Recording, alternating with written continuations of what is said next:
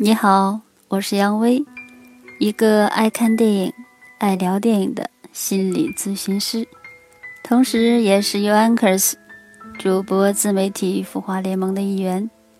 感谢您的关注，很高兴我们又在周日的夜晚一起享受电影，让电影滋润心田。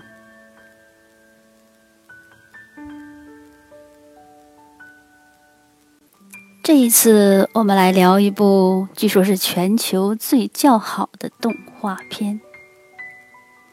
美国四十四家影评据说无一差评，而且可能还有望冲击奥斯卡。您猜对了吗？对了，就是由皮克斯和迪士尼联合打造的《头脑》。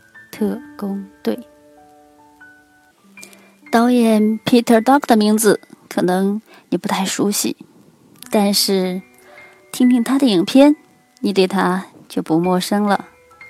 比如《玩具总动员》《机器人总动员》《怪物公司》，尤其是《飞屋环游记》这部影片，可是让他夺得了。奥斯卡大奖，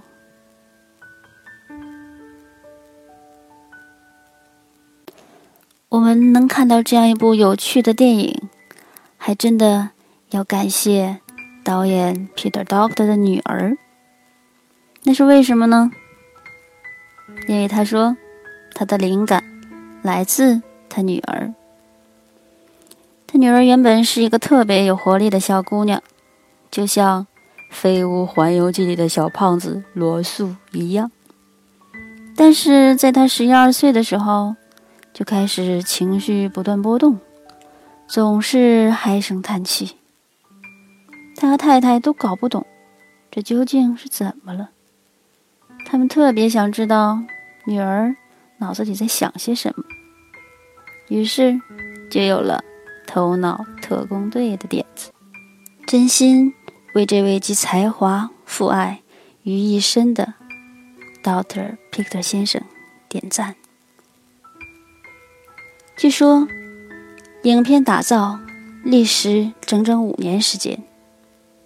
一方面是他们曾在创作阶段走了一个大弯路，另一方面主要是由于这部电影涉及了许多心理学的东西，比如情绪。记忆、梦境、潜意识等等等等，所以主创们做足了功课。据说咨询过不少心理学、神经学，甚至精神科专家。那好，现在我们就从心理学的角度，好好来享受一下这部电影吧。如果您看过了电影，一定。还记得 Riley 的那五个小情绪吧？乐乐、悠悠、怒怒、帕帕和燕燕。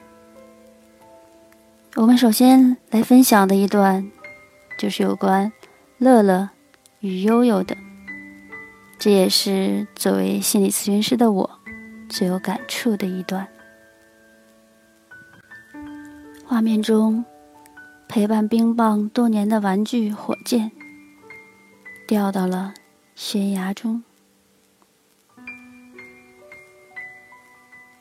乐乐使用了我们常常采用的方式，想帮助冰棒从悲伤中走出来。先是安慰鼓励，他说：“一切都会好起来的。”我们会有办法的。接下来转移注意，谁最怕痒了？挠痒怪来了。再然后设置新目标，玩个有趣的游戏。你指出火车站在哪里，然后我们一起走过去，很有趣，对吧？可惜这些都没有发挥作用。而悠悠则选择了另一种共情的方式来解决冰棒的问题。他先是承认了这个事实与冰棒的感受。他说：“我很抱歉，他们拿走了你的火箭。你一定很伤心，很伤心，对吧？”我知道他们拿走了你最爱的东西，可是这一切都已经无法挽回了。然后是倾听与回应。冰棒说道：“这是我和瑞丽之间最后的信物。”悠悠回应道：“你和瑞丽一定有过很棒的冒险。”接下来是肢体接触。悠悠便伸出手，放在冰胖的大腿上，便说：“是的，是的。”